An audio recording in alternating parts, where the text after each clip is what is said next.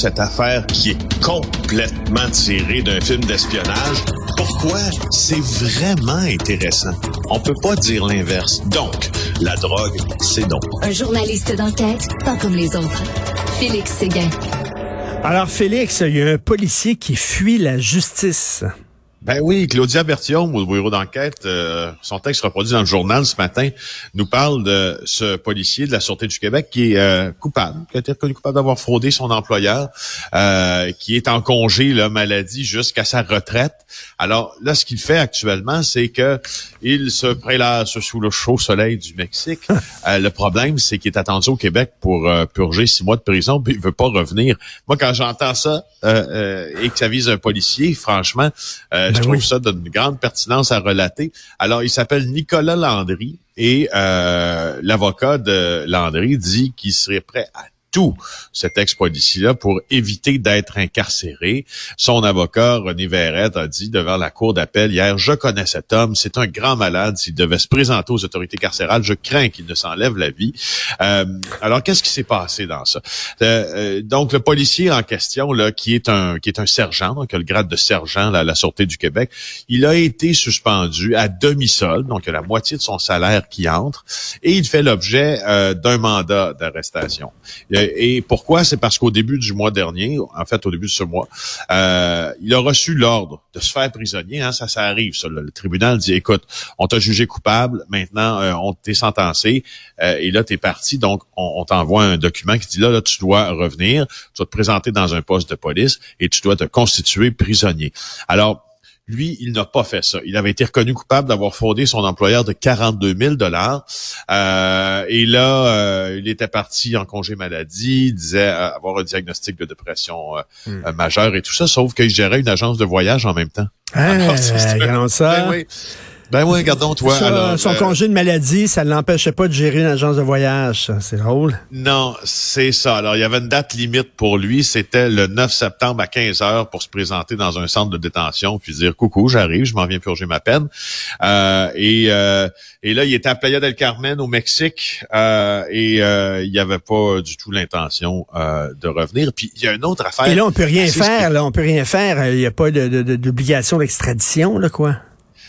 Euh, avec le Mexique, euh, est-ce qu'il y a un traité d'extradition? Je hmm. n'ai pas vérifié. Hmm. Je pense que les choses ont évolué, mais je ne crois pas. Alors, euh, ce, qui est, ce qui est assez spécial, c'est que un de ses avocats demandé au son avocat demandé au juge, le juge dans ça, c'est Peter Kellishman, de suspendre l'ordonnance d'emprisonnement jusqu'à ce que Landry puisse faire valoir des arguments devant la Cour suprême du Canada pour éviter de se retrouver en prison. Alors, alors là, le juge, assez brillant, je trouve, dans ça, il dit, votre client est en train de violer l'ordonnance de la Cour. Comment voulez-vous que j'intervienne? Il dit, c'est son choix euh, c'est son choix, l'avocat de la couronne, de ne pas se présenter aux autorités carcérales. Il dit, alors, je trouverais ça assez ironique qu'on demande la euh, mise en liberté d'un individu qui est pas détenu et qui a décidé de fuir ailleurs. ça, je trouve, je trouve que c'est une bonne réplique parce qu'au fond, tu vois, tu vois l'incongruité de la chose. Tu fuis la justice, puis on demande de te remettre en liberté ben en attendant que ben, ben Écoute, c'est vraiment n'importe quoi. Tu veux me parler d'une déclaration que tu trouves très intéressante euh, de, du chef de police de Laval. Oui, ben euh, je vais te parler d'un dossier que tu adores, la violence euh, par arme à ben feu. à Laval, nous raconte le journal de Montréal et Valérie Goncier. Aujourd'hui, ça a diminué de 52% les décharges d'armes à feu. Au cours hum. de la dernière année, les saisies ont très légèrement augmenté. par contre, moi, je t'ai souvent parlé de ma vision, puis ma marotte dans ça, c'est de dire euh, tant qu'on ne mettra pas énormément de pression sur les grands décideurs du crime organisé, puis ceux qui fédèrent les plus petites organisations en leur sein, on n'aura aucun succès. Et il semble que c'est ce que M. Brochet a fait. Euh, et euh, il, d'ailleurs, tu sais, ce qu'il dit, il dit dans le journal, ils ont on a ciblé un petit noyau d'une cinquantaine de personnes et ils ont senti la pression. Ces policiers sont allés passer des messages parce qu'il y a eu hmm. des événements, tu te rappelles, hein, à, Laval, il y a eu des événements extrêmement violents en réaction ben trois événements que cette décision-là a été prise. Trois événements par coup de feu en trois jours, en mai dernier, dans des quartiers résidentiels. le directeur Brochet était exaspéré. Il a rencontré ses patrouilleurs, leur a dit, vous en allez sur le terrain, vous allez voir les bombes, vous leur dites que Laval n'appartient pas aux bandits. Je pense, en toutes lettres, d'avoir dit à peu près ces mêmes paroles à cette même chronique il y a déjà quelques semaines, et ça semble que, et ça semble euh, être couronné de succès, en tout cas à Laval. Quoi, ils ont identifié, mettons, une cinquantaine de personnes qui sont des, des, personnages clés dans le milieu euh, du crime organisé même désorganisé, hein, ce que les, les gangs de rue. Ils sont allés les voir, puis là, ils ont mis de la pression en disant c'est nous autres qui gérons la ville, c'est pas vous.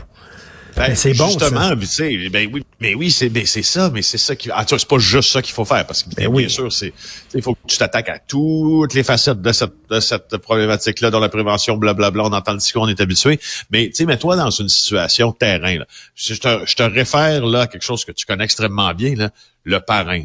Oui. Alors, euh, si euh, tu décides d'aller voir comme policier le consiglière et du parrain et tu lui dis, écoute bien, là, ton parrain là, va être dans le trouble, toi, tu vas être dans le trouble, Johnny Bravo va être dans le trouble. Tout le monde va être dans le trouble. On va vous surveiller. On va vous surveiller. Il va y avoir de la police partout. Vous allez euh, pour, pas pouvoir faire de la business. On va scraper votre Noël, puis on va scraper vos premières communions, puis on va scraper vos affaires.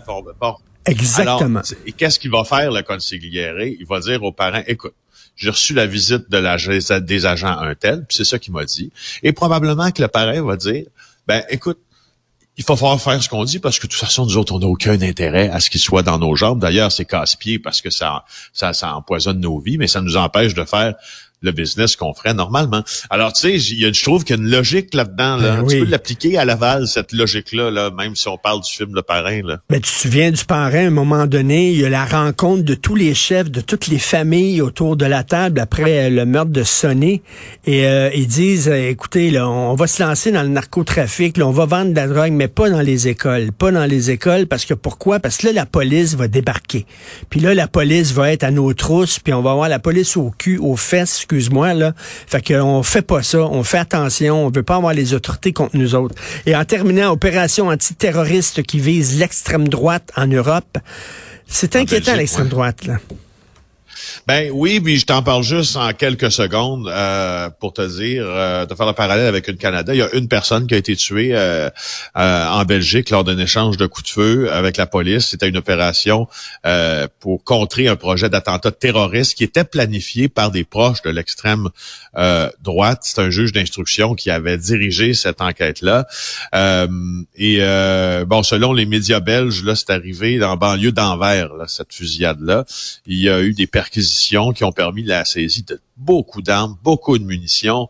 Euh, on n'a pas fait l'analyse encore et bon, sauf que ce qu'on sait, c'est que la personne là qui était derrière tout ça est un militaire de 46 ans euh, qui était fiché par le renseignement criminel, puis qui était soupçonné de vouloir s'en prendre à des représentants de l'État belge et à un virologue extrêmement connu et respecté aussi. Euh, et, et, donc, pourquoi je te hmm. parle euh, du terrorisme et de l'extrême droite? Ben, en te laissant, c'est parce que le service de canadien de renseignement de sécurité pense lui aussi qu'au Canada, la principale menace, parce que comme tu sais, la criminalité, c'est des cycles, c'est justement le terrorisme euh, d'extrême droite qui ferait avec la droite identitaire et etc. Et on ne vit pas sous une cloche de verre. Ce qui se passe en Europe se passe aussi ici, au Québec et au Canada. Merci beaucoup, Félix Séguin. On va se reparler euh, demain, Félix Séguin du Bureau d'enquête de Québécois. Ça me fait Merci.